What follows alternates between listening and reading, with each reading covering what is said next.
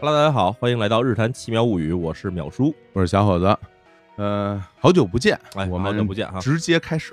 来直接开始，直接开始，哎，来，得嗯，那个，今天我们给大家讲的这个案子名字哈，叫做这个东京育婴堂杀人事件。哦，育婴堂，哎啊，育婴堂，嗯说这个育婴堂是什么概念？我相信其实可能现在很多年轻的朋友们不太知道它到底是啥。还别说年轻朋友，哎咱们俩小时候好像都没有这样的这个场所了，对，咱小时候没有，但是咱对吧小时候这个受到了很多这种教育里边，听说过哎，听说过，书本里历史上讲过，没，错，嗯这育婴堂其实放在现代社会来说哈，它有点像是两个机构的合体，嗯，一个呢是这个儿童福利院，哎，哎，另外一个呢其实是有点像托儿所的这种感觉。有点那意思，哎，嗯就这两个合在一起，大家能想象到，它其实应该充满了小朋友的这么一个，哎，看起来有点温馨的地方哈。是的，哎嗯但是呢，我们要讲的故事，它发生的并不是现在，嗯而是发生在这个日本二战之后的这个几年时间里面。哦，哎所，以那个时候，这个育婴堂到底是什么样的？哎，嗯，我们来给大家先讲一下。发生在东京的故事，哎，东京的故事。嗯，咱话说这个，一九四五年八月十五号，哎，日本宣布投降。对，哎，宣布投降之后，其实有很多事情在当时，我们其实现在不怎么提这个故事，但是嗯其实发生了很多，比如说大量的这种移民、海外移民回到日本的过程。是的，是的，嗯，那比如说，咱以前中国有一个电视剧叫《小姨多鹤》对，啊，其实就涉及一部分，就是当时在东北殖民的这个日本的日本人，还有日本军队的家属什么的，哎，他们在逐渐撤回这个日本本土，嗯但其实还有一部分是留在这边哈，啊对著其实名严歌苓老师的这个小说原著，没错，嗯其实不光是中国东北哈，在中国各地，包括中国台湾，还有像什么东南亚地区，有很多的这种日本当时派过去那边，有是因为军事目的的，有的就是殖民目的的，去的很多人，他们逐渐搬回日本，搬回日本的时候，其实这些人回到日本都是一些壮劳力，哦，对，因为当时出去殖民的人也都是年轻人，对对对对，所以这些人回到日本之后，还带着什么人呢？带着一批的这种复员军人回到了自己家乡。嗯，然后当时日本其实就变成了一个说很多的这种富余的这种年轻劳动力突然很富裕的这么一状态。对我之前聊过啊，就像那个著名的日本漫画家水木茂，哎，他就是复员军人，但是他因为在战争丢了一只中胳膊，丢了只胳膊哎啊，回来回来以后就开始那画画了，没错但有很多人也是这个四肢健全的回到了日本本土，没错嗯，那么回到日本的这个家乡之后呢，嗯这人们等于当时从这个战争的这个状态下已经解除了，嗯，那没事儿干干嘛呢？其实就是生孩子，哎呦，那个当时是不是有个词儿叫婴儿潮啊？婴儿潮。啊，婴儿潮这个概念其实提出的时候，并不是这时候提出的，哦，是到了七十年代才提出的就。往回看的时候，，对，往回看的时候，嗯七十年代的时候，美国当时出现了大量的这社会上这个闲散年轻人，嗯，然后这个社会学家就开始研究说这到底是怎么回事儿，结果发现哦，原来在日本和美国其实都是一样的哈。嗯，这个二战之后，从四五年开始到这五五年之间这十年时间里面，有大量的新生婴儿出生，嗯，然后这帮婴儿出生之后长大了，到了七十年代的这个中后期时候，他们又生下一波婴儿，哦，所以这被理解为就是所谓的这个战后的两波婴儿潮。嗯，那么在我国其实也有婴儿潮，哎，哎，这我国婴儿潮出现两个时间哈，一个是五十年代的这个早期到中期。哎呦，那就是我们父母那一代人，哎，我们父母那一代人，对因为那时候时他候们都好多兄弟姐妹啊，没错，家里好十几个人的都有。对，对对对对，然后他们在生下下一代人，到了我们这一代的时候呢嗯，其实因为有了计划生育政策，对，所以没有那么明显，但是至少我们知道，在父母那一代人里面，其实那一个明显婴儿潮。其实看来，这个每个国家因为在战后吧，嗯其其实是需要生产力的，没错啊。然后呢，这个时候很多国家的政策也是鼓励生育的，哎，对是这这样。也变相的这个增加了婴儿潮的出现。哎是吧，嗯，婴儿潮出现就有一个问题嗯是什么呢？首先，我们知道大部分的这回乡的这种青年，包括这本来在家里的这些人呢，嗯，他当时一旦这战争产业这机器停下来以后，很多人就没工作了。啊，对对，因为对原先大量不是造军火，就是造战车，然后造军服还有补给，对啊，补给。嗯就这些人他没工作了，对那么社会又需要你去开始重建这个社会，等于你要社会进行转型。对那么这些年轻人当时其实差不多已经接近于青年中年了，对，他需要去工作，夫妻两边都要去工作，这孩子生了那么多怎么办？这是一很大问题，这还真是，没错这儿。还真是啊啊，，像我们这一代人，大部分都是什么样？都是交给托儿所，交给这个幼儿园，对对吧？对其实现在我们也知道，很多都是交给幼儿园去去照顾孩子嘛。是我们小的时候，因为很多的这个父母所谓双职工啊，这概念，哎，这个每个企业都有自己的这个所谓托儿所，对，帮你养孩子，啊还有一些是街道上的。对对，但是在当时这日本二战之后这段时间里面，嗯根本没有什么托儿所，是哪谁有人给你盖这个呢？哦，所以大量的这种所谓叫做的育婴堂，其实日语叫什么呢？日语叫做寿产院。嗯，就这种的这种机构呢，就被建立起来了。一般都是可能有几个这种，比如说医疗背景的，嗯，或者是有点什么这种街道工作背景的人，哎，他去发头儿建起这么一个这种叫寿产院的这么一机构。嗯这机构呢，就开始招收大量的孩子。那这个机构在当时是属于一种就是呃由政府出面建的这种福利机构，还是说是一个有点商业色彩的？你得交点钱，类似于这种其实是商业的，其实是商业的民民办的啊，，民办的。因为日啊本的政府在二战之后有很长一段时间，我们知道是其实是美军占领区，的确，所以日本政府自己是没有这个管理权的，而且那时候经济也差，经济也很手里也差。没钱，所以嗯政府是本来是想办这种东西也办不起来，福利院什么根本办不起来，嗯所以他等于就是去支持民间去办这种企这种可以算是小企业这种的类型明的白东西。明白，嗯但是只要你办起来了以后，你按照你收的这个孩子，比嗯如你收了多少这个几岁以下的孩子，然后按照这个呢，给你进行这物资配给。哦，因为还得说一前提，就是当时二战其实这个我们知道，二战之后其实各个国家都是这样哈，这个奶、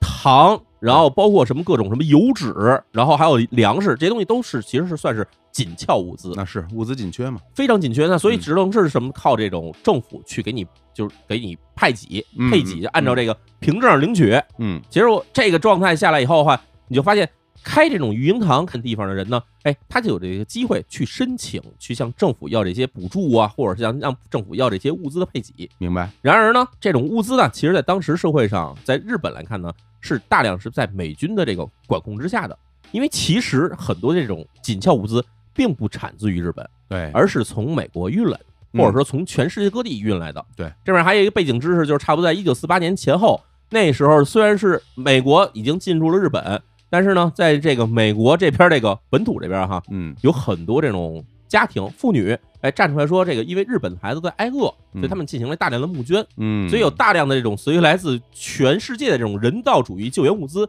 就源源不断地来到日本，然后在这儿呢进行这个分配。是我们很多时候在这个印象中啊，会觉得美国是一个这个科技大国，哎工业生产型非常厉害，嗯但实际上美国的这个农业水平是非常高的啊，哎它有大面的面积可以去种植，而且它的机械化程度也特别高，没错，嗯那其实说到这儿以后，大家会想说，哎呀，这孩子多能多到什么程度？哎，对吧？对这个怎么会有那么多孩子说需要还需要在社会上建立这种什么育婴堂这种东西呢？嗯这有一数字给大家说一下哈，就是一九六五年的时候，美国进行了一次人口普查，嗯他们发现哈，美国当时的百分之四十的国民出生的日期都是在一九四六年到一九六五年之间，啊，美国本土，哦美国本土。哇所以你就想，到一九六五年，他们一查说，一一半儿人都是在二战之后出生的，嚯，所以日本其实就更可想而知了，嗯因为日本在大二战期间其实死人也挺多的。是那么大量的这种年轻的人口出生之后，对于这个社会上这种育婴堂，就是这受产院的需求，其实非常的高。所以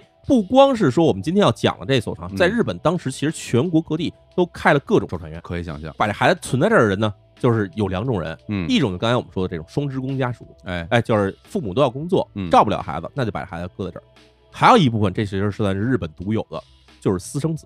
哦，因为二战之后这段时间里面有很多这女性哈，嗯年轻女性，她没有谋生的手段，嗯也找不着好工作，怎么办呢？去给这种美军或者给日本这种当地有钱有势的人当个小妾。哦，但是呢，马上美军出了一个政策，就是不承认以前你们那种什么所谓这三妻四妾的这种这就这种婚姻制度是不承认的，还一夫一妻哎，，要求一夫一妻制，强制一夫一妻制。嗯然后还有大量的驻日美军呢就回去了，回美国本土了。就这么一弄呢，结果很多这种年轻妇女，本来原先是他们是有这种生活依靠的，对吧？嗯，跟人生活在一起，生个孩子，然后成立一个小家庭。但是这个政策一出来以后，很多人马上变得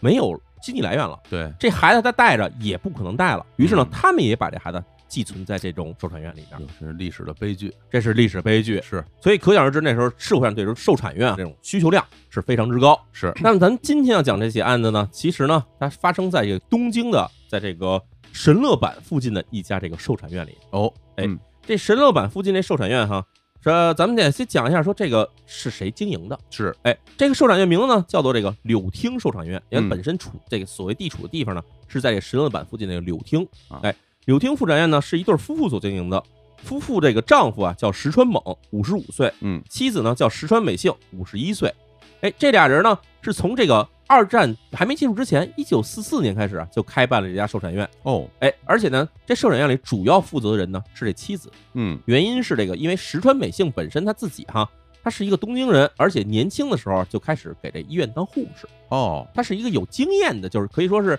有这种育儿经验的一个人吧。二十五岁的时候呢，这石川美幸就考上了这个东京大学医学部的这个助产士培训专业，嗯不是这种所谓什么医生的这背景哈，但是呢，她等于上，我们可以理解为是上了一个中专或者大专这种感觉。哦，哎，还是这个产科的是吧？哎，，产科所以算是哎专门的。毕业之后就来到这个东京女子医学的这个专门学校，这个它的一个附属医院担任这个妇产科的助产士。嗯助产士其实要比我们想象那个护士呢要好像更专业一点儿，是，就是她嗯首先是给这个产妇生产时候呢在旁边当助手，嗯然后同时还会照顾孩子，是，所以等于是这一套下来以后，她算是全学会了。而且呢，石川美幸呢还是当地地区的这个助产士会的会长，哎呦，那很有影响力啊，哎，很有影响力。而且嗯呢，感觉上这个专业上来说也是一个挺过硬的一个人。挺厉害的，哎，战争时期的时候呢，这个石川美幸因为在当地算是有一定的影响力，所以呢就参加过这个东京新宿区的这个区议员的选举。嗯当然，呢是没选上，嗯，但是呢，可我们也知道这个其实算是当地一个算有头有脸儿的人。那一定，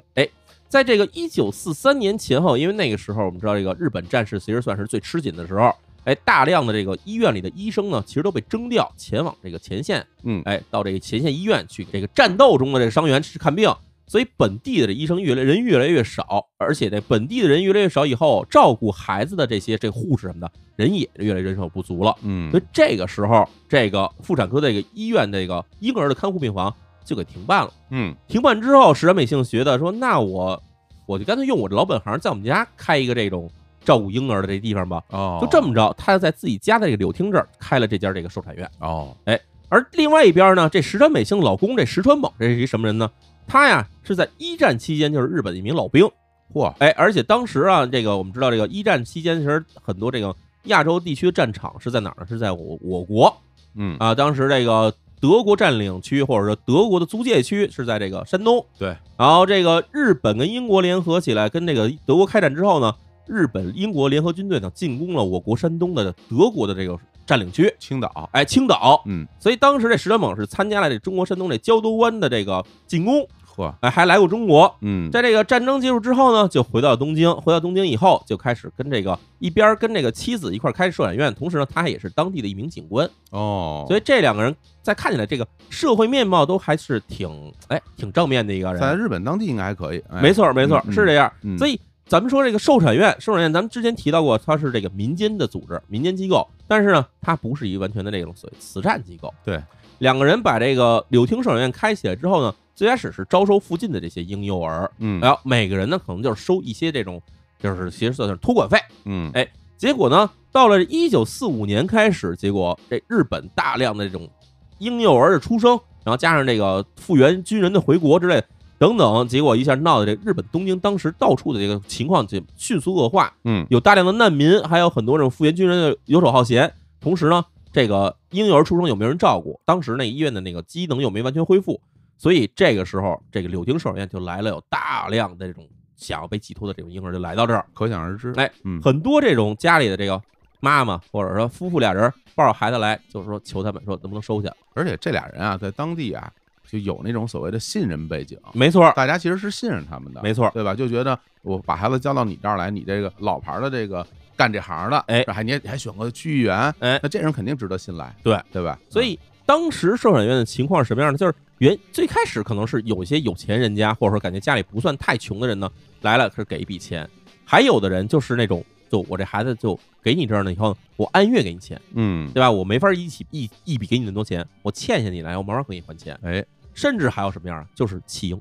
哦，就是我实在养不了了，我把这孩子包裹包裹扔你们家门口，让我门就走了口，哎呀，啊。这种情况越来越多，嗯嗯，所以寿产院这边收的孩子越来越多，那其实他也就需要扩建，嗯那一定啊，肯定啊。得在有最地开始儿啊，对，最开始可能就只有一间小房儿，嗯，结果其实呢，差不多过了得有到了一九四八年的时候，这时候这寿产院已经变得是一个大院子了，哦，就是各种的，哎，差不多跟我们想象跟四合院差不多哈，嗯一个，啊院里面好几栋小房儿啊，有的是小楼，有的是小房儿，嗯然后甚至还有地下室，那这些都是为了哎照顾这些放在这儿的一些婴儿，寄养在这儿的婴儿。嗯啊，所以你看，这寿产院的生意可以说是越来越大。嗯，哎，大家觉得这好像呃，不是寿产院这个夫妇两人，石川夫妇两人也是受人尊敬。好事儿都是嗯哎，然后大量的孩子呢，有时候看他们出来带出来，还这个，比如白天在一块儿排个队啊玩一玩玩一玩，嗯哎感觉还画面还挺不错。是但是呢，到了一九四八年的时候呢，突然出了一个事儿。哦，哎，这个时候呢，是这一九四八年的一月十二号，嗯，这个深夜时分哈，还挺冷的，哎，挺，冷的。嗯日本那时候其实是刚刚过完这个新年，嗯十一月十二号，反正以我记忆来看哈，东京到这时候夜里头，虽然没有说像我们想象中国东北那零下二十几度那么冷，但是其实也是算上天气比较冷，街上没什么人了，应该是一年里边最冷的时候，最冷的时候了啊，最，冷的时候了。对这时候哎，有两个警察哎在街上等人巡夜，因为嗯当时大家的战后毕竟社会不安宁，嗯，哎，巡夜还是很需求的。他们这巡完夜以后，往这个警察署想往回走的时候，哎，突然看到前面一小胡同里头，哎，看着影影绰绰有一人影儿哦，这人影儿啊不是很清楚，因为那胡同里没有什么路灯，嗯只能看见好像是有一个东西在那儿晃悠，嗯，但是是呢可以听见这前面不断发出那个嘎吱嘎吱嘎吱的声儿，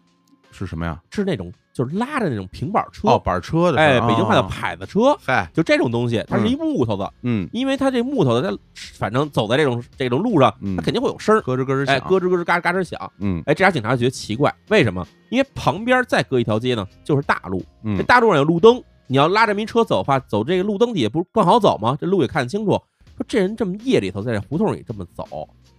就感觉不太对劲。赶紧过去问问，哎，这俩警察就上去了，就嗯给哥们儿给拦住了。哎嗯，这一拦，说，哎，你这是干嘛呢？啊，对吧？尤其看到你这拉一小车，这小车上面呢还好有小箱子。哦，当时俩警察想的是什么呢？想这人可能要不就是偷了东西，要不就是走私。嗯，为什么这么么说哈？因为其实我们刚才已经提了很多了，就是日本当时是物资管制的，这物资管制所有的这种酒精、糖，然后营养品，就嗯高级物品哈，可能除了最基本的，就是说这水这种东西不要钱以外，所有东西都很贵，都、嗯都是需要配给的。明白？然后那个时候其实还有很紧俏一种东西，就是大米，土地都荒废这么长时间了嗯，大米本来也很紧俏，所以那时候有很多人呢，就是把这些物资倒腾出来，拿到黑市上去卖。哦，有的人是把这个，比如说通过关系从这个政府的这个仓库里头，嗯，或者甚至从美军仓库里低价淘出一件东西来，然后拿去卖的。明白还有呢，就干脆偷。哦，然后那时候的东京黑市是什么样呢？就是我们现在想象日本现在繁华地区，比如说上野、商爷，涉谷、嗯新宿嗯啊，，现在都算是很繁华地区了。那是那个时候全是黑市，哦，全是一个牌子车一个牌子车连着，哎，在一块儿就是倒腾这些物资的。哎，真是很难想象那画面啊！哎，所以当时你想，这警察一看这种的事儿，警察也喜欢抄这个，嗯为什么呢？抄着这物资以后，其实就可以自己 私吞了。嗨，得嘞，哎，所以这赶警赶察，紧赶紧查查吧。哎，警啊，察一看上去对吧，你这是干嘛的？嗯哎，给这一拦以后，结果发现那那人当时就面如土色，嗯，就很害怕，嗯支支吾吾也说不出来是什么。警察说：“那这个，对吧？你要说不出来的话，那我们就得搜查你的车了，查查，查查吧。”嗯哎，这警察结果到这个平板车边上，它上面是小箱子嘛。嗯这警察其实也就想，里面无非就大米，嗯，要不是白糖，对吧？就把这个箱子盖儿给打开了，打开了这个，这一打开呢，结果这旁边有这个幽暗灯光嗯就照了下来。这警察一看，这是一什么东西呢？看着黑黑乎乎的，感觉像是个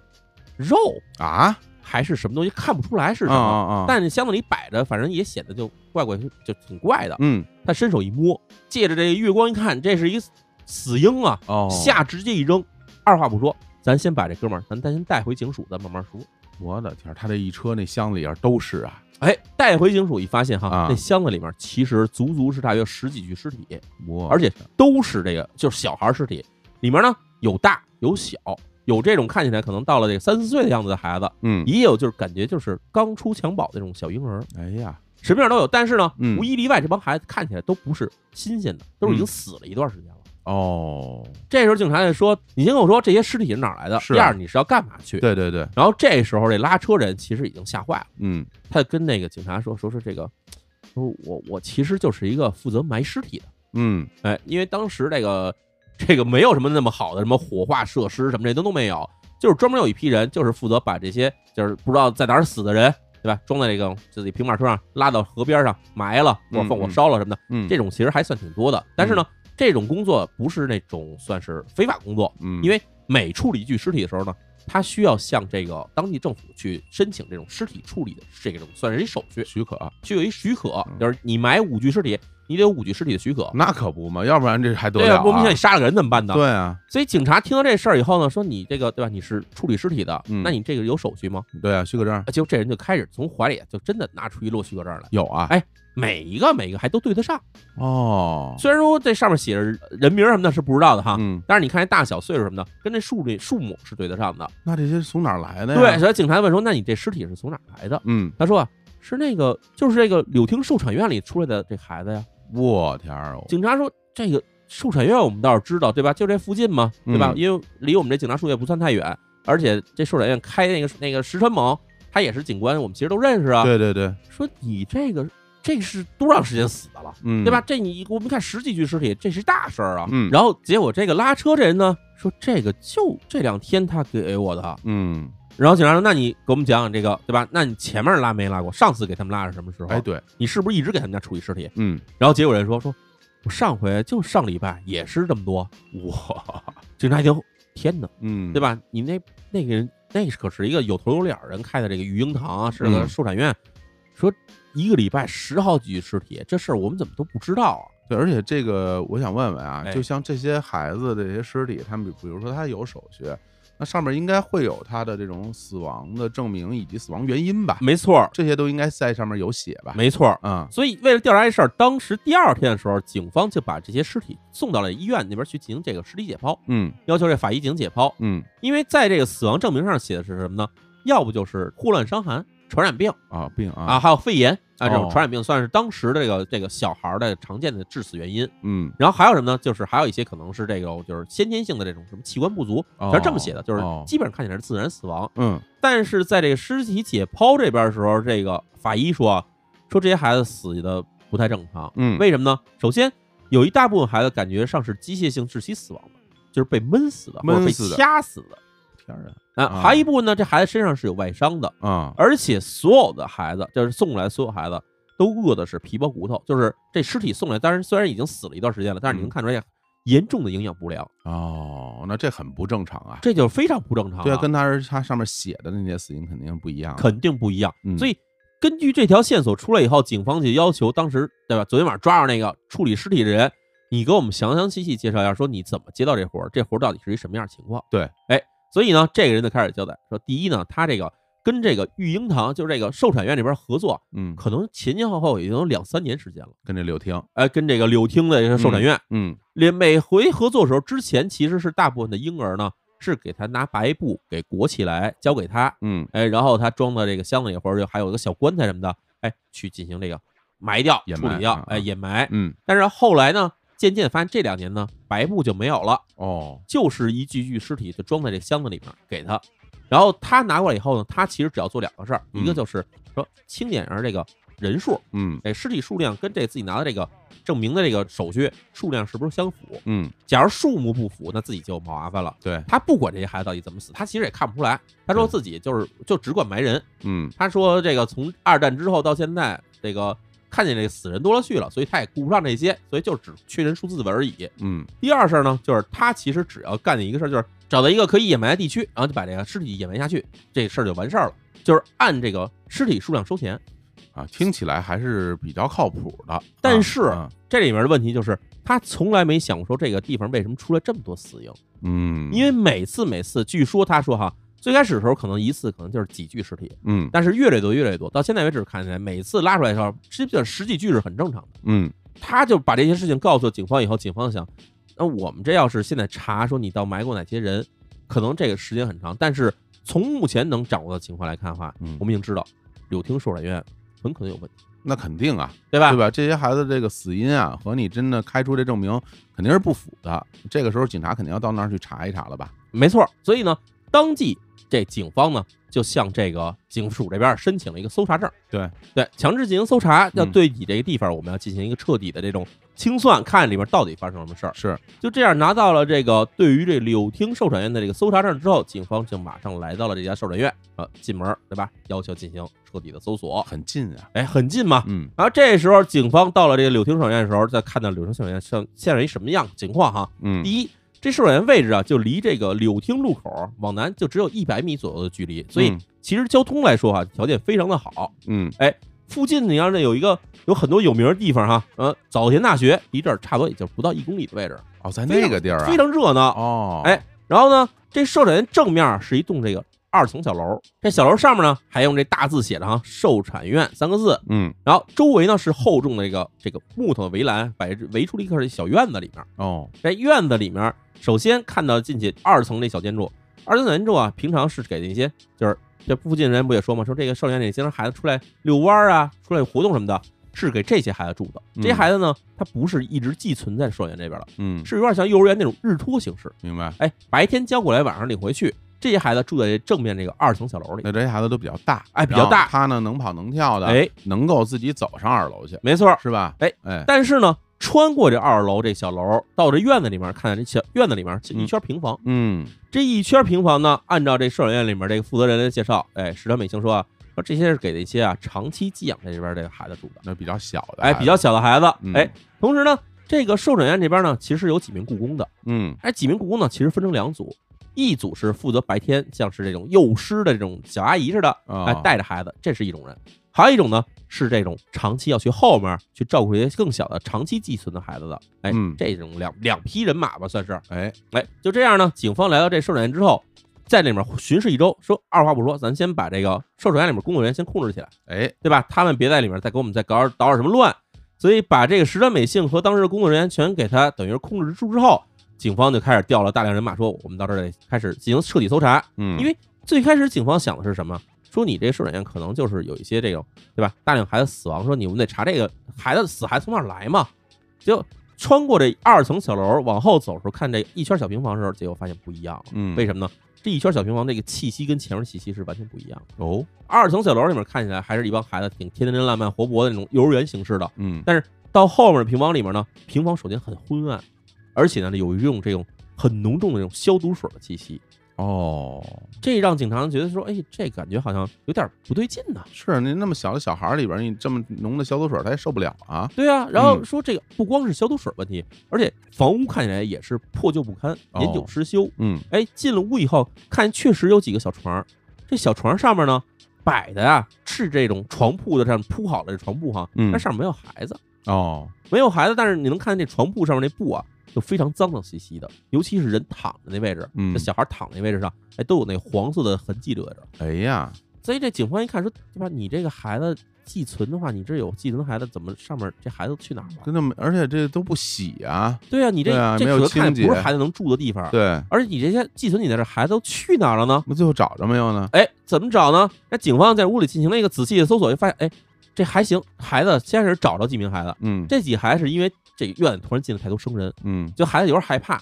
所以就纷纷从这床上起来呢，就全跑这墙角给躲着了。哦，这时警察一看，哎，这帮孩子饿的，就要搁咱们现在话说，看着嗯就跟那非洲难民的孩子似的。哎呀，就是皮包骨头，脑袋大，真的小，嗯然后一个个都看起来就严重的营养不良，而且还吓坏了。嗯嗯嗯，这时警方说：“那我们先把这孩子先保护起来吧。”于是就从附近的这些医院啊调来了大量那种护士、医生什么的，先把这些孩子先接走，咱先保护起来。哎呦，我就想当时这个这么多警察，然后围住这个地儿，然后做做调查，那周围嗯，那些真的把孩子送这儿那些家长不都得疯了，都得跑过来看。说没错，因为这个社软院，毕竟我们知道交通比较方便，对，而且都是附近居民很多人寄存这儿的孩子嘛，嗯所以呢，这事儿就警方在这儿来强制搜查的事儿很快传开了。嗯，就马上有很多这种家长在这儿围观，嗯不光是家长了，其实附近居街坊也来这儿围观，是，同时还有大量记者来到现场。嗯，哎，媒体说了，我们要看这到底是怎么回事儿嘛，是啊，哎，来这儿抢新闻。嗯就这样，警方开始把这些孩子往外送的过程之中，警方开始说，那我们得查一下你这个登记，对吧？你们这叫孩子登记对吧？收一孩子，放走一孩子，这都有经登记吗？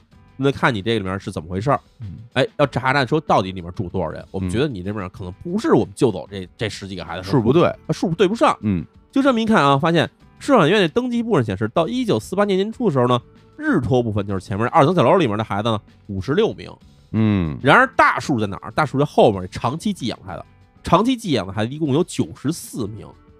然后历年以来容留的这种弃婴一共是一百一十一名，就是扔在他们家门口的这种孩子一百一十一名。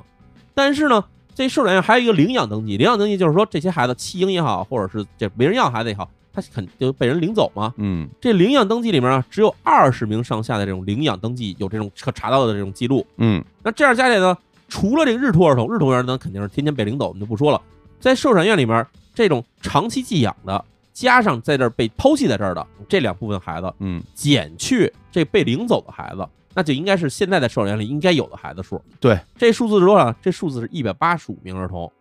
哎呦，但是哈，警方查了一圈儿这些这个平房什么的，救出这孩子呢，救出多少人呢？只救出三十六名。这差太多了吧？哎，这三十六名孩子里面，其实里面还有二十名孩子当时是已经死了的孩子，就只有尸体了。哎呀，那这数字刨完以后，其实这时候寿险里面要有多少孩子没找着呢？嗯，一共一百四十九个孩子没找着。这太多了。这一百四十九孩，你要说你现在想象一看，这一百四十九孩，这得这得多大一屋子人啊，对啊，对吧？嗯那再查了一圈儿之后，发现不管是这里面发现的尸体，还是说是躲在角落里的孩子，全找出来以后，还是有一百四十九，接近一百五十个孩子找不着。这警方觉得这时候是对于受受审院的搜查来说，这其实是一个最大的悬案，是，对吧？然后就算是为了找这个没有发现的这一百四十九名孩子的下落，嗯，那警方决定说对这进行更详细的搜索。就在这个地儿里。哎，在这个地方，这院子毕竟也不大，嗯对，吧？说大不大的这么地方进行地毯式搜索，结果警方啊有了意外发现。哦，首先就是说这些这些这个，咱们说他这一圈平房，这平房不是最开始找了一些孩子，不是有这特别脏的小床铺，嗯然后，一些孩子藏在这里面吗？哎，发现就在这个房子跟这房一墙之隔的这种，也是一小木板房。嗯，这木板房打开以后，发现哇，里面大量囤积起来的面粉、奶粉、砂糖，哎，很多东西全是没拆封的哈、一箱一箱、一袋一袋全存在这房子里面。哦，而且呢，这个包装上面还印着什么呢？印着什么美国人道救援物资，还有什么日本政府配给啊，就这些字全印在这些袋子上面，哎，这就是来源。这是来源。嗯，因为我们知道之前提到了，寿产院其实是可以向政府去申请物资的这个救济的，是，所以这些物资来了以后，全被囤在这屋子里了，根本就没开。根本就没开封。同时呢，这些包装不光是说没开封，房子其实也是被隐藏起来，就这个房子你从外面看是看不出来这是个仓库的，哦，看起来以为就是跟这孩子住的屋子是连在一起的。原来其实做了一如个暗间儿出来，嗯里面藏的全是物资。此哦，但是你想想看，那屋子里的这些孩子全饿得皮包骨头，一个个饿的都是就基本没有人样儿。嗯，然而救他们命的那些物资，其实就是一墙之隔，就在旁边藏着。我觉得这时候得得问问这开这个摄影院这俩人了吧，哎，对吧？一是说你这些东西是怎么回事，对另外那些孩子在哪儿，你得给我说出来，哎肯定是吧的呀，就对是吧第一，我们要说这些物资按照道理来说是应该平均分配给这些孩子的。对呀、是日常生活用品，你手里是不应该有这个这么多的囤积物的对。就算说你存起来说，为了今后一段时间使，你也不应该有这么大量的东西。嗯，所以就开始对这个石川猛跟石川美幸这个寿险的经营者两个人进行了审问。审问时候，这两个人说啊，说我们平常这物资啊是节约下来的，要省下来以后呢，囤起来，我我们要去给拿到这个黑市上去卖，嗯，卖呢换来钱也是为了经营这个寿产院。啊说因为我们这边缺钱，我们这个没办法，等于是嗯是吧，把这钱物资留下来就是为了供我们这个寿产院使的，这是他的一说法吧，这是他的说辞哈。嗯但是警方发现什么呢？发现石川美幸她用了这种说辞，说有很多这种这个这个物资是省下来的，但是她发现大量的孩子放在这儿，就是寄养在这儿的，这收费是多少呢？每人每年四千至五千日元，哦，这合现在大约多少钱？合现在大约一千五百人民币。哦，在这当钱时应该是够使了吧？对，在现在来看没多少钱，但是现当时来说其实足够使用的了。所以以等于说，他其实这个就是运营这个寿养院，通过这些他收的这些费用，嗯，肯定是够用了，，够用的。对吧他尽管他自己说，我这还收了得一百多名这个弃婴呢，嗯，但是呢，那清理政府给你会有补助啊，没，错，当时日本政府给给每名弃婴有物资上补助，还有金钱上补助。就是啊就，这些东西虽然说不是那么多，不至于让你发财，但是呢，养孩子来说是足够了。是，所以以呢，但是警方就基本判断说，石川猛跟石川美幸这两这对夫妇哈，他们把这些物资囤积起来的目的，根本不是说是要维持这个社产院的运营，嗯，他们就是想从中挣钱，就是就是想捞钱。对，所以，这个随着这个深入调查的过程之中呢，嗯警方发现这屋子里面，在这个寿产院的屋子里面，其实藏了还藏了很多秘密似的感觉。哦于是他们就采取了一种这个，就是找到什么东西就全往外搬，哦，把屋子彻底清空。这样我们仔细来检查，是，就这么着查查查到了墙角这间屋子。这墙角看起来也是一个就是普通的木头那个小仓库似的感觉。嗯，打开一看，警方一看这下面是什么呢？是这个各种的大木箱子，木头箱子上外面呢写着大米的米字儿。哦，啊，这看起来就好像是存米的地方啊，存米的哎，嗯存米的这种地方。嗯然后警方就把这个米箱子，哎，它打开吧。结果一打开，发现坏了。这一开箱子，首先飞出很多苍蝇。哦，哦，这个是不是里面什么东西坏了呢？这时候警官什么的就开始拿着什么手电筒往里一照，这一照吓一跳，因为里面其实摆的是什么？是层层叠叠的一层一层的这个看起来已经是发臭、腐烂，然后甚至这上面长了蛆的尸体。嗯，因为这情况实在看见太恐怖了，然后这而且屋里又昏暗，是这时候警方呢就把这一个柜子一个柜子这种大箱子就全给它搬到了这个院子里面。嗯，搬进院子里面要把盖把盖打开，开始清点里面这个小孩尸体的数量啊。嗯这时候一具一具尸体就拿出来，因为他其实每一具每具都拿那个布给裹上了嘛，嗯，裹上来以后一具一具拿出来就一字排开开始展开。这时候围观的人就受不了了，那是啊，因为什么呢？因为有很多这种其实围观的人里面是有人把自己孩子是寄存在这儿的，一定而且是长期寄存的一。定，嗯找完这个前面这个院子，然后呢还清除这么多孩子以后，很多家长在那儿等着说，怎么还看不见自己的孩子呢？嗯尤其有好多这种事，就是因为自己原先可能有一些这种不太好的背景上吧，历史背景上，就嗯只能把孩子寄托在这儿的单身母亲，看到这一幕的时候，突然就意识到了我孩子在这儿。那是，那嗯这一具尸体弄出来以后，很多人就受不了了，说上去想去看嗯到底谁哪个是自己的孩子，嗯，哪个是就是就算孩子死了，我也要看看他最后这个样子。因为差一百多个呢，但是上级一看，说这孩子都已经看不出来到底是谁是谁了，嗯哦，都已经已经是在柜子里已经捂了好长时间了。嗯，嗯嗯嗯嗯，所以这一幕当时是被很多这种媒体记者拍下来，而且可以说是寿产院这个事件里面来说最让人深刻的一幕吧。太就是惨了对嗯很多人真的是，我觉得哈，就现在我们想起来这事情也会觉得很沉重，因为那么多嗯以为自己孩子还存还活在世界上，而且他们甚至觉得说我还要每个月每月给寿产院交钱，原因是因为我要供养我的孩子，嗯，嗯，但是没想到，到自己的孩子可能在多少个月之前就已经已经死掉了。嗯嗯，那这些人其实除了难过、伤心之外，其实还有更多是愤怒。那一定啊，我这听着很都多愤怒， 就别说他们了啊，对就，所以这帮人他们其实想说，我们要知道，第一，我们这孩子为什么就会遭这样的待遇；嗯第，二，这石川美幸他把我们孩子害死，对他有什么好处？那最后大家这个警方一定会清点一下，是吧？对啊，对那最终是有多少具尸体？呃，从这个柜子里面，还有各种的墙角旮旯地方发现的这种，就是还没来得及掩埋掉尸体呢，嗯是八十九具。嗯八十九具尸体里面，这种死亡原因包括什么呢？包括肺部感染、嗯长期营养不良、机械性窒息、冻死、饿死等等都会存在的。嗯，而且又加上之前我们说这故事的开端是什么呢？有一个埋尸工人，对，对吧？他就拉着好些小孩尸体去掩埋，加上这埋尸工人自己雇人的数字加起来一看，警方说这首先肯定达到了这个一百人以上。那一定，哎，嗯，但是呢，这个这个埋尸工人的雇佣数字它并不是很清晰，嗯因为他自己没有记录，他只是每次接活儿直接去埋，所以具体的数字到底有多少人，警方只能是一个大概的估计数字。嗯所以这时候警方已经有充足证明，我们应该可以把这个石川猛跟石川美幸夫妇可以逮捕了。那必须啊，对吧？这对些啊孩子到底怎么死的？你肯定这里面跟这些孩子死亡是有关系的，因为你是直接经营者。而且里边还有这种畸形窒息的，明显这就属于杀人了，这个，啊，对，所以非常就这样呢，恶劣了，嗯就警方当场是拘捕了石川美幸跟石川宝，同时还把在寿产院里面工作的工作人员也都拘捕带走了。嗯这个时候还有另外一个事儿，就是什么呢？就是之前我们说的这个每具尸体掩埋的时候都会有一个这种尸体的这个死亡证明书。哦对，这死亡证明书是谁给开的？嗯因为所有的死亡证明书都有一个这种底联儿嘛，嗯对吧？去查发现，哎，这都是一个叫做这个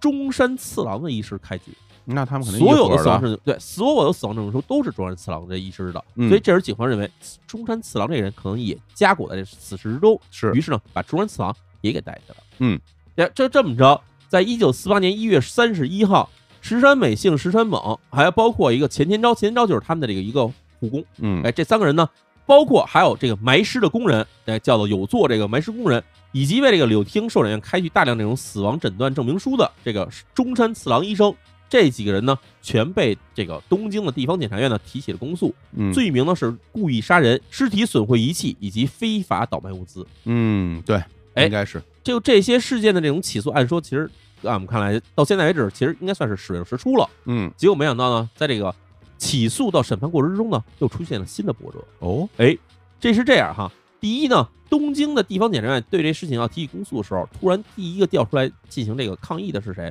新宿区的这个区政府。这为什么呀？新宿区区政府啊，因为提出了说这个所有的死亡这个证明书啊，以及这埋葬许可证这种东西，都是从这个新宿区区政府开出去的。嗯而且新宿区区政府在开这些东西的时候，他是，比如这今天他要埋十个人，嗯一气儿这十个这个证明书全开出去了，嗯，那么这个事件其实就有问题了。一下死这么多人，你为什么不问问原因是什么？哎，有道理。而且还不是说是这一天，已经是长期的一段时间里面了。嗯，一年两年时间里面，一直都是这么着去进行的这个。那他最终从他那儿开出多少张死亡证明？哎有数据吗？开出了一共哈，新宿区在一九四七年一月到一九四八年一月这一年时间里面，开出的总共的埋葬许可证一共是一百四十五张。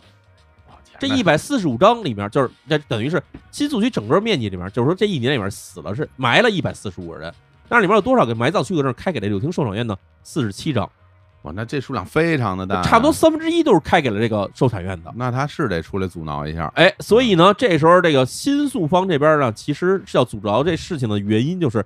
假如这么查去了，可能可能把我们这个新宿区区政府的工作人员给查进去，嗯，所以他要进行阻挠。另外一方向哈，美军的当时那个占领军的这个总部也对这事件进行了阻挠，对，跟他没什么事儿又。因为有很多物资其实是从美军这边过来的。嗯，对，不是不是说是什么人道主义救援吗？哎，嗯当时是什么呢？当时第一哈，日本本来在这个一九四七年前后的时候，这个本来本国的这个左翼运动就已经开始大量发展了。哦哎这左翼运动其实什么？就是工人阶级明白这。联合起来，然后其实可以说是红色偏共产的这这种活动的这种组织开始多越来越多。是，而且我们其实还知道一背景，就是日本共产党在战后其实还曾经一度有可能国会里面占到绝大多数这种席位的这种程度上，哦，因为当时日本民众第一很反战，嗯第二呢对于这资本主义的这种剥削人其实是很很反感的，嗯，第三就是国家其实当时被美军占领，所以他们其实有反美情绪的。对，所以这些东西加起来以后，就变成了一种说，我们干脆民众联合起来把这些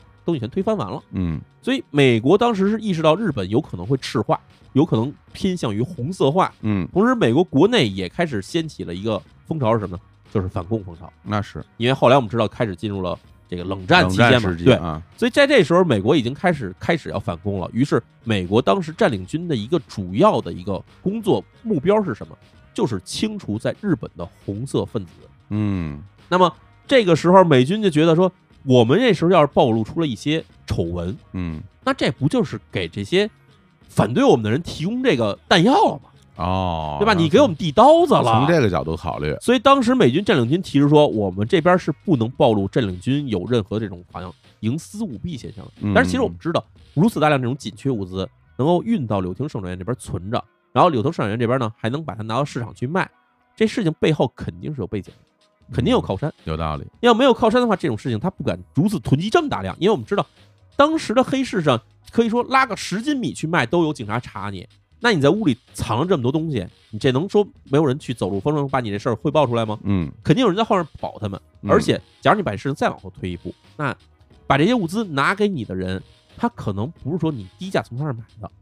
他可能说，对吧？我通过你的手去卖掉以后，你给我分成，哦，所以肯定有人从中渔利。这里事儿就大了，就是在物资源头这地方，可能就有人是从中渔利，就是私自倒卖物资。嗯，那么这个时候，美军其实是特别不希望这个事情被捅出来的。那这两边儿都反对，这个检方怎么办呢？这个我们也知道，当时这个日本这就是等于是嗯美国人说了算嘛，嗯所以检方没办法，检方说啊，说那我们只好把这个事件这个本来是准备已经展开调查了，嗯，是要查日本这个新宿区区政府，甚对啊至要去查美军的这个物资情报机构这条线路到底怎么回事。嗯但是后来发现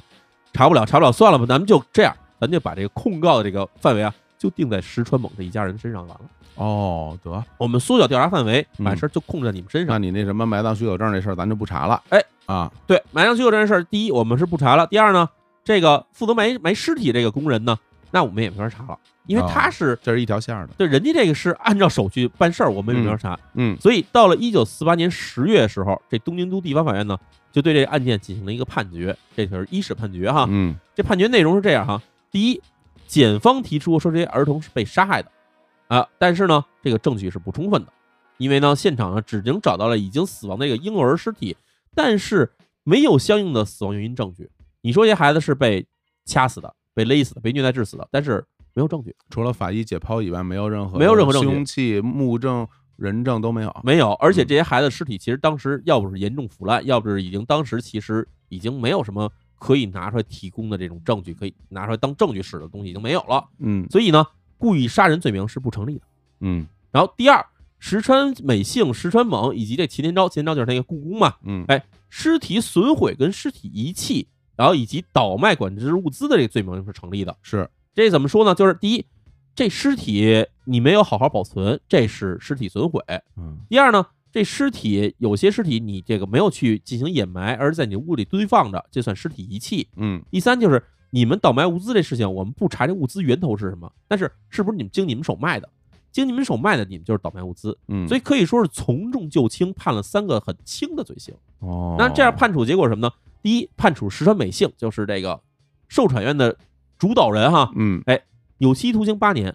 然后她的这个老公石川猛呢，有期徒刑四年。钱天昭因为是处于这个在雇佣关系之下实施的这种犯罪行为，所以免于处罚。这也太轻了吧，这判的哎，然后还有一个是什么呢？还有就是这个中山次郎，就是那医师，啊，他是犯什么呢？伪造文件，因为他伪造了这些什么这个死亡证明书，所以呢判处有期徒刑四年。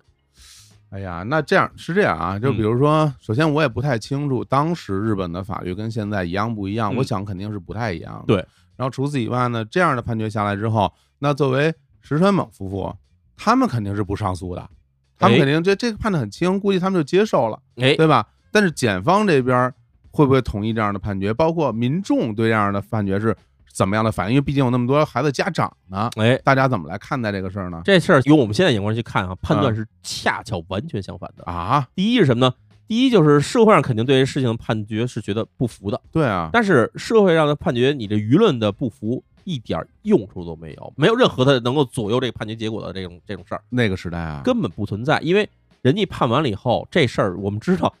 判决别说判决了，在调查期间，美军就已经介入了，哦所以可以认为这个判决结果也是美军愿意看到的一个结果。所以就这样，没有人说敢去说，你说你敢发一个说文章说啊这个孩子冤死的，这个判决不公正，没有人敢发这个，嗯甚至东京地方检察院，这是日本官僚组织了吧？对啊，这检哎方你可以检方说被通知禁止上诉，好家伙， 检方被上级通知你不许再查去了，这事儿到此为止。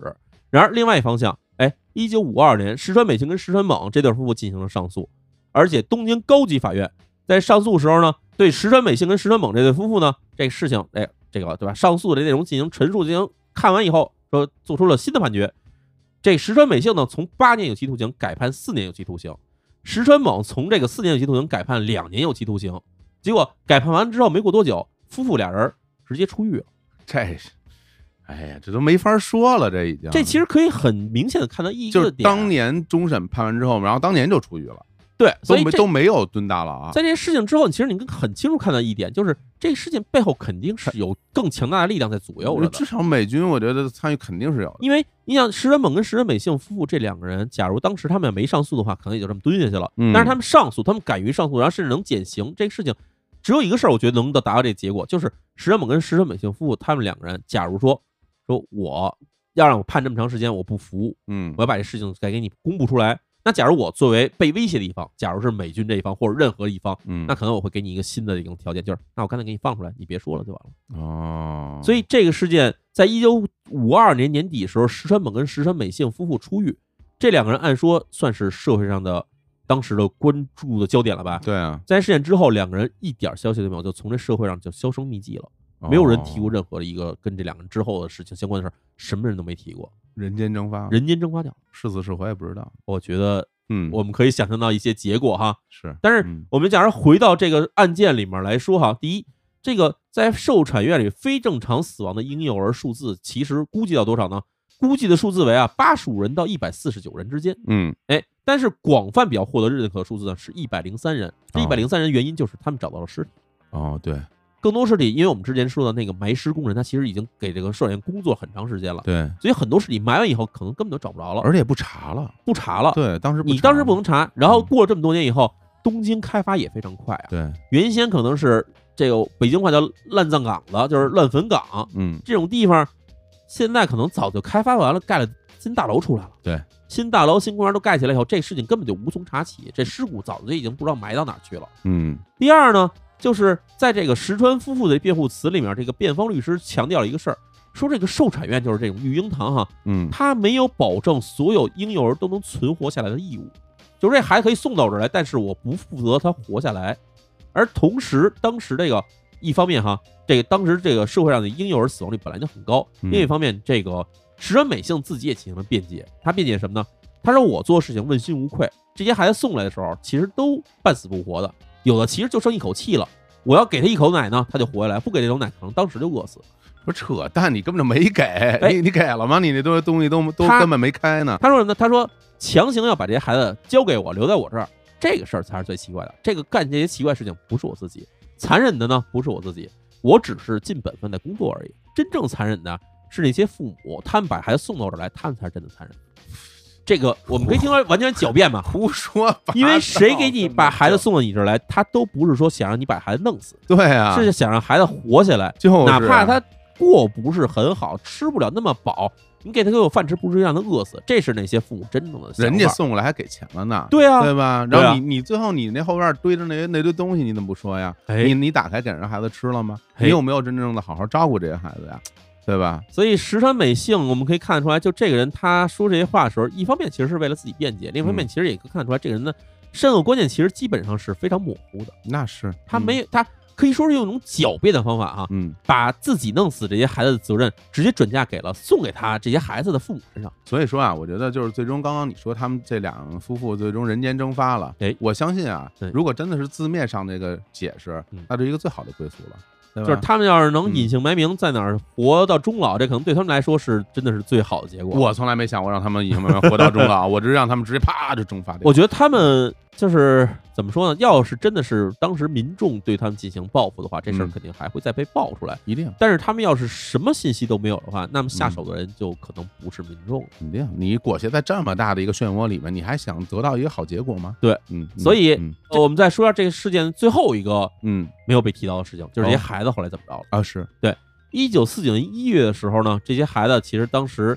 已经从这个这个现场，对吧，已经被发现了这尸骨了。嗯他们呢被挪到了这个附近的一个叫宗元寺的地方，进行了一个集体的埋葬，而且集体的供养。哦，这是日本传统，呃，不是，它这不是土葬，是火葬的，就啊把孩子是放在一起一块儿火葬了以后，是把灰全埋在一起，嗯而且上面呢，直接还建立一个这个紫玉地藏尊，嗯哎，是一个地地藏菩萨嘛。当然，这地藏菩萨呢，其实就是说这个给这些算是冤死的、屈死的小孩们，哎，建立这么一个地藏菩萨，希望这地藏菩萨能指引他们，哎，救他们早出地狱，早日升天，对是这么一个美好愿望吧。是，但是其实我想对这边孩子来说的话，真正地狱其实并不是我们所说的那个地狱，对，哎，这个受展院对他们来说才是真正的地狱。真是，那么其实这个整个事件，咱们现在看来的话，一百多个孩子不明不白这么死掉了。但是在这个日本当时情况下来看的话，一九四九年到一九五零年这段时间里面，这个案件基本就算是风平浪静了，就是逐渐被人们所淡忘掉了。哦然后淡忘之后呢，日本其实还在这个当时啊有一个社会上有一个很大争论，嗯争论是什么呢？就是他们的主题是说这些不应该被生下来的孩子，他们被生下来了以后还有没有活着的权利？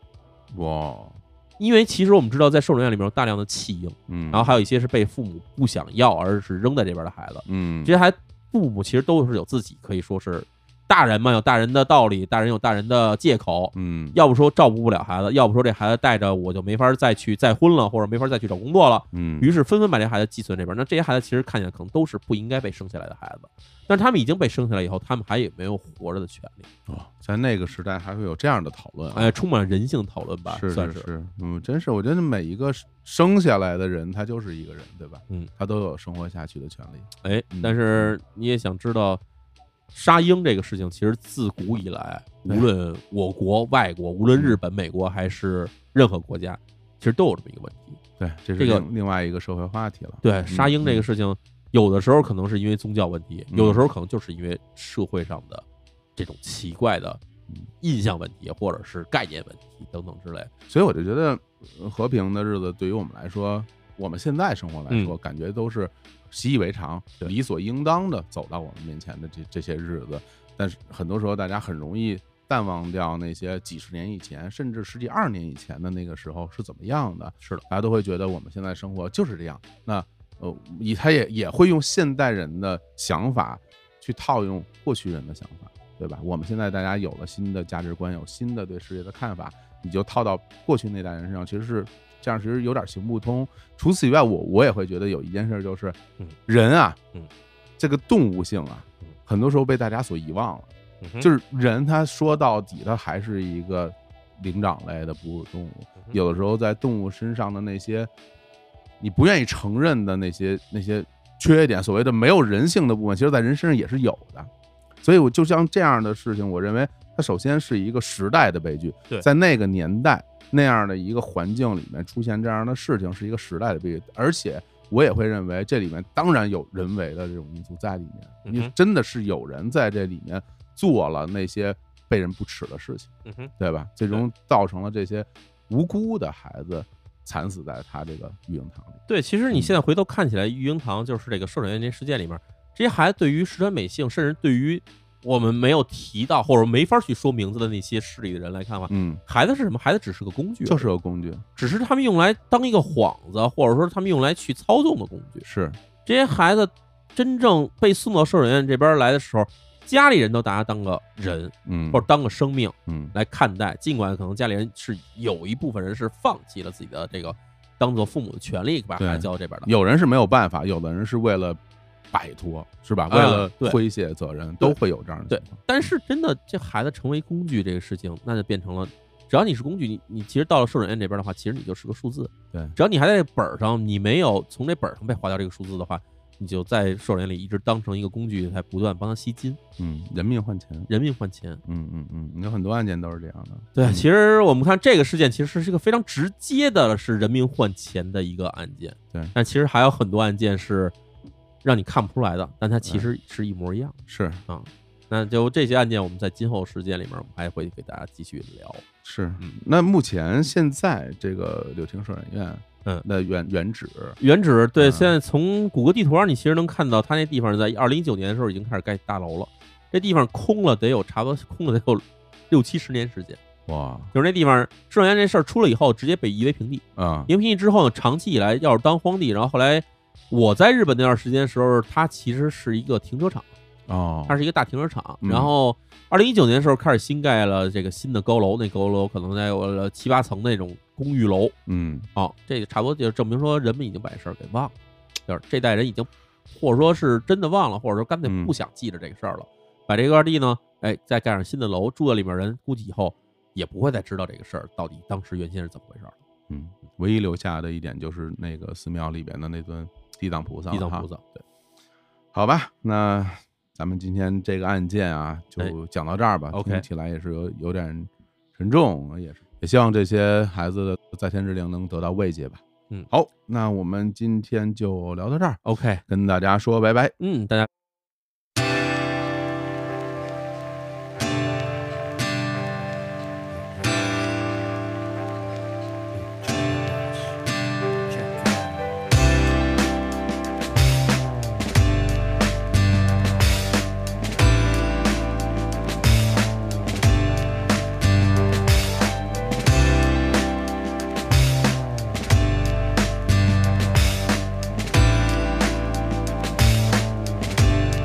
Check